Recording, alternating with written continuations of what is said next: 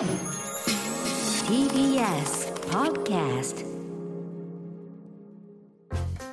さてこの時間は講談社プレゼンツ金曜開店砂鉄道書店です、えー、講談社から刊行された書籍の中から私武田砂鉄が本を選んで内容を読み解きながらああだこうだ考えてみようという企画でございます、えー、今週は辻静雄さんのブリア・サバラン美味来産を読むという本を取り上げます。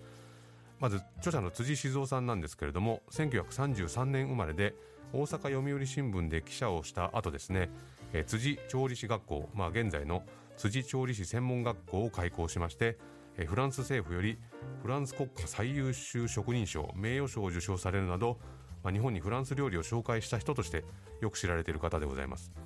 ちなみにあの TBS テレビではですね1970年代から90年代にかけて「料理天国」という番組の監修を務めるなど、料理の世界では知らない人はいないという方でございます。あのところで僕自身はですね今ライターとしてあのいろんな雑誌から依頼を受けて原稿を書く仕事をしてるんですけどなかなか依頼がやってこない仕事っていうのがあの食に関する仕事でまあでも依頼が来ない理由もよくわかるんですね。なぜなら食について言葉に表すのが極めて苦手だからってことなんですね、まあ、一度だけあのお気に入りの朝ごはんについて紹介するっていう特集記事があってですねあの雑誌に載ってる他の皆さんはよく行く美味しいモーニングとかですね旅先で出会った贅沢な朝定食とかそういうのを紹介してたんですけど僕がその雑誌で書いたのがあの一人暮らしをしてる時にコーンフレークのプレーン味とチョコ味を大量に購入してそれを毎朝食べてプレーンとチョコ交互に食べてったのでなくなるタイミングが同じになるはずなのになぜか片方だけ早くなくなってしまうっていうそれなぜかっていう原稿を書いたんですけど後日送られてきた雑誌読んでこれはまずいと完全に浮いてるっていうふうに 冷や汗をかいたのを覚えてますがただまあ僕自身あの食べるのは好きですしとりわけその食について書かれてる文章というのを読むのはとても好きなんですね、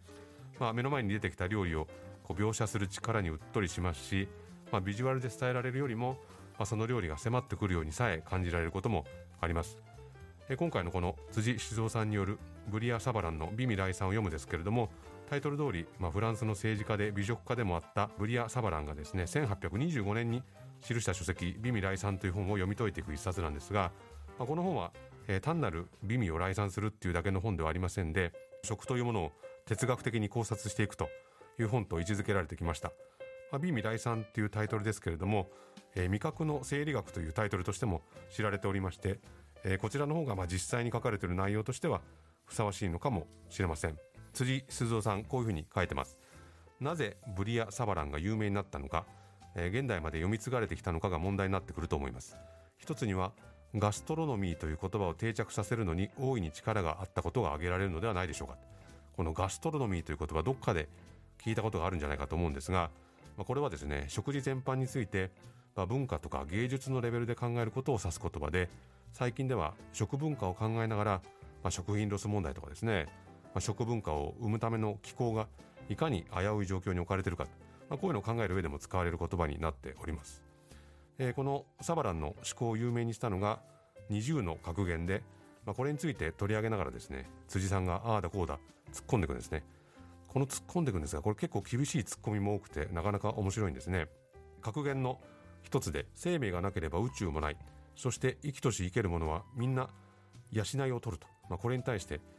死んだ人間には宇宙も何も関係ないってことなんでしょうか。大きく出たなというだけでちっとも面白くない。後半は聖書の人はパンの実にて生くるにあらずとかソクラテスでしたが生きるために食うべし食わんがために行くべからずなんて言葉を念頭に置いたのでしょうかってやたらと辛いんですね。で、国民の聖水はその食べ方のいかんによるという格言に対してはまあ、清水っていうのはあの盛んになったり衰えたりするっていうことですけどこれに対してある国民がどうしてそういう食べ方をしてるか。じゃあどうしてこういう食べ方をしないのかということは一体何によって決まるのかということも考えに入れなければいけないような気がします。そこで最初に考えられるのは繰り返しになりますけど気候による規制といいますか食べ物というのはそれぞれの土地に住んでいてその土地が一番多く提供してくれるもので成り立ってきたということです。私たちが魚をたくさん食べるなどがそれです。それから食べる側の、まあ、流行の言葉で言えばライフスタイルといいますか個人の枠を超えて国民性といったことも考え合わせる必要があるんじゃないでしょうか。例えば私たち日本人というのは随分外国のものを何でも食べる国民です。それぞれの国のいいものを取り入れて自分たちの食卓に並べるということにかけては日本人というのはものすごく熱心なんです。インド人もびっくりしたカレーなんてのも出てきてます。これが別の分野で出ますと日本人はモノマネばかりやってと非難されることになるわけですけれどもアレンジがうまいんですと、まあ、これにややですね。こう偏屈なんだけどこう読んでると納得させられるんですね。でこのサバランの言葉で最も知られてるであろう、えー、どんなものを食べているか言ってみたまえ君がどんな人であるかを言い当ててみせよっていうなんか聞いたことありますよねこの言葉。これに対して辻さんがですね随分大ぼら吹きな言葉ですねと。何を食べてるか言ってもらったって絶対わかるはずがないので普通は通用しないでしょうと。何やら眼蓄がありそうでその実考えてみたら何もない面白さを狙っただけでしょうと。めちゃくちゃ辛いんですよね、まあ、ただし社会層の違いが食べ物に現れるという場面はあると思いますと。現代でもそうでしょうけれどもそれぞれの社会層では食べるものが違いますと。差があるというのではなくて必然的に違ってくるものなんですというふうにも言ってるんですね。まあ、このサバランの言葉に対して果たしてそうだろうかと。いや確かにそうかもしれないなとこう議論をですねどんどん進めていくのが何ともスリリングでそして愉快でもあるんですが、えー、20個目の格言がですね誰かを食事に招くということはその人が自分の家にいる間中その幸福を引き受けるということであるというものなんですけどこれについて辻さんが何と書いてるかというと、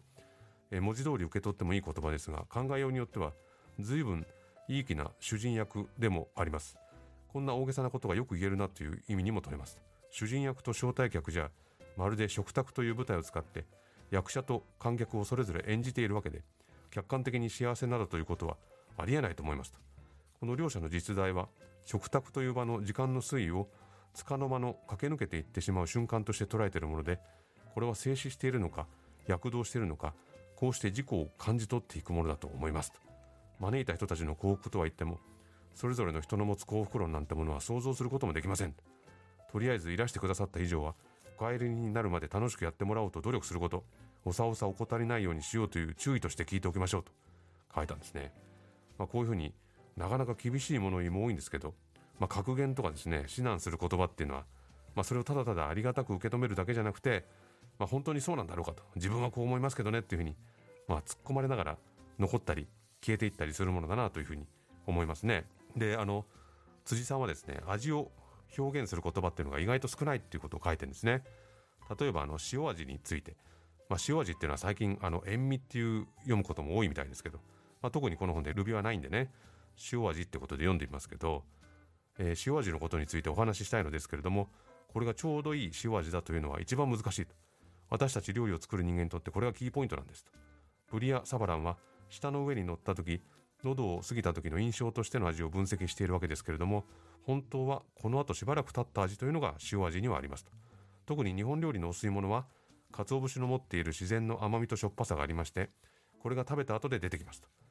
日本料理の命は椀刺しと言いましてお椀と刺身が山なんですですから美味しいお椀をいただいてしまうとちょっと言葉が過ぎるかもしれませんがその後のものは何でもいいんですと。だからそのお椀の塩味これが難しいと。ただし暑い時の味ぬるい時の味その中間の暑さの時の味というのことになってきますと、まあ、猫舌っていう人もいるわけでこれは考えてみる必要はあると、まあ、こういうふうにですねどんどんどんどんこう迂回していったりするんですけれどもいろいろな見解がいろんなところから顔を出してくると、えー、同じ食べ物を食べていれば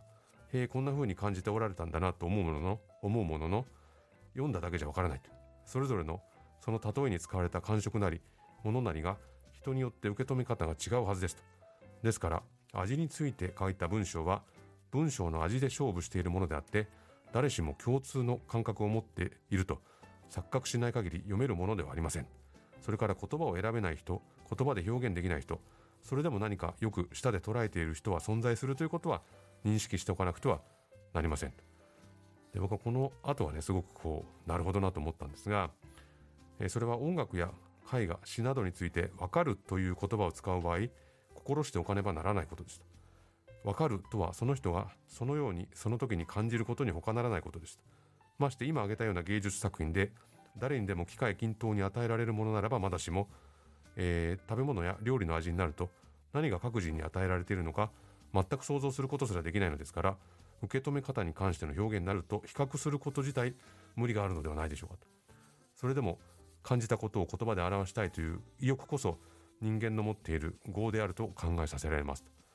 まあ、つまりこう味が分かったとか、まあ、これ音楽とか絵画が分かった詩が分かったっていうことを言葉にするのが、まあ、いかに難しいかってことを語られてるんですけれどもで後書きになってですね釣りさんがいきなり料理の作り方しか知らない私は本を読むとなると素人なので内心じくじたるものがあったがフランス料理を媒体として味覚に対する考察を進めていくのなら少しはお役に立てるものかとこんな出過ぎたことをしてしまったというふうにいきなり謙虚になるんですね。いきなり謙虚になるんですけれども、まあ、食べることとですね書くことと、まあ、そのつながりと、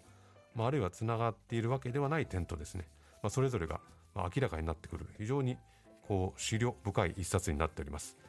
まあ皆さんこれから年末年始を迎えましてそれこそ様々なねいろんな特別な食べ物に接する機会も多いと思いますけれども、まあ、そんな時にですね、まあ、この一冊に浸ってみるのもいいのではないかなというふうに思っておりますのでぜひ読んでみてください、